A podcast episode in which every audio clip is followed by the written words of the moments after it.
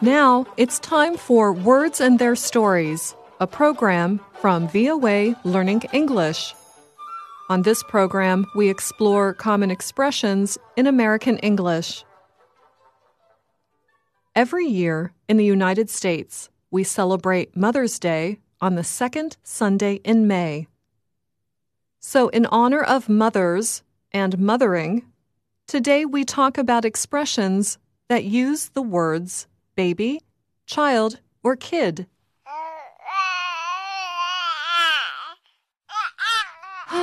Babies. Babies need lots of love, care, and attention.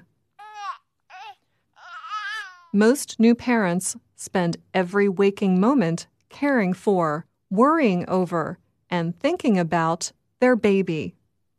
This applies to other things too. In American English, anything that you have focused and worked on for long periods of time can become your baby. Let's say your friend Sam is opening a new coffee shop. He has invested his own money into it. For months, he spends all day, every day, getting the shop ready for customers. In the evenings, he works on hiring, advertising, and menu options. And at night, as he tries to sleep, he worries about it. He really wants it to be a success. So, when Sam's friend asks about the progress of the business, she could say, So, how's your baby coming along? Yes, using baby in this way is slightly informal. But it is very common and okay to use in just about any situation. The opposite of caring for a baby would be throwing it out with its bathwater. What? That is terrible, you might be saying. Yes, it is terrible, except when we do it in conversation. Then it is a useful expression. Throwing the baby out with the bathwater means to get rid of all of something like the baby and the water it was bathing in, even though some parts of it were valuable and definitely worth keeping, like the baby. We often use this expression when we advise people to not act rashly or go to extremes. For example, let's say a married couple has been working with a designer for months on redecorating their home. They choose furniture, carpeting, and wall color. But then suddenly, the designer pulls out of the project. The husband and wife are upset. The husband does not want to start from the beginning. He didn't enjoy doing it the first time. But the wife says, Look, there's no need to throw the baby out with the bathwater. Let's keep all things we have already chosen. We can hire a new designer just to help us put them in the house. Problem solved. Not all expressions related to children are actually about children. Some of them are about adults. If an adult is a babe in the woods, he is defenseless and naive. He is easily fooled, and nobody expects much from him. The opposite of a babe in the woods is a veteran, someone who is seasoned or experienced. For example, the law office had mostly seasoned professional lawyers. But one young man was just out of school. He did not even know the most basic rules for the courtroom. As a result, he lost his first case. The judge called him a babe in the woods. Such a person is different than a new kid on the block. A new kid on the block is simply a newcomer to a group of people who know each other well. Here, block means part of a neighborhood. When you are the new kid on the block, you do not know yet how things operate in a new environment. Your ignorance can be good or bad.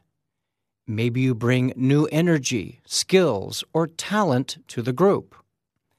Or maybe you spend a lot of time wandering around looking for the bathroom. Whether you are a teenager in a new high school or a grown up starting a new job, being the new kid on the block is often uncomfortable. Do you know what is not uncomfortable? Playing. Children do it naturally and effortlessly. So when we say a job is child's play, we mean it is very easy to do. Note that this expression can be a little mean because it suggests that the work is so simple even a child could do it, which is actually its own expression. Let's say in a meeting, one of your coworkers says that she finds creating a spreadsheet really difficult. You say loudly to everyone, Really? I finished mine in a few minutes. It was child's play. You just input the information. This makes your coworker angry. She is so angry with you that she looks for a way to get you back. In other words, she might do something mean in return. At lunchtime, she finds her chance. When you step outside for something to eat, you leave all your notes about an important top secret meeting on your desk. When you return, your coworker is telling everyone else about the details of the meeting, details that no one was supposed to know. You say to her, Where did you get that information? She looks at you coldly. On your desk, she says. It was like taking candy from a baby. Of course, babies should not be eating candy. But if a baby were eating candy and an adult took it away, the baby could not fight back. He might cry and be upset, but he is helpless compared to the adult. And that is the situation with your coworker. She just walked in, and picked up your notes. She is the adult. The notes are the candy. And unfortunately, you are the baby. Now, if someone takes candy away from a baby, the parents might demand that the person replace it. This isn't so bad. Going to a candy store is fun. For many kids, being in a candy store is pure joy.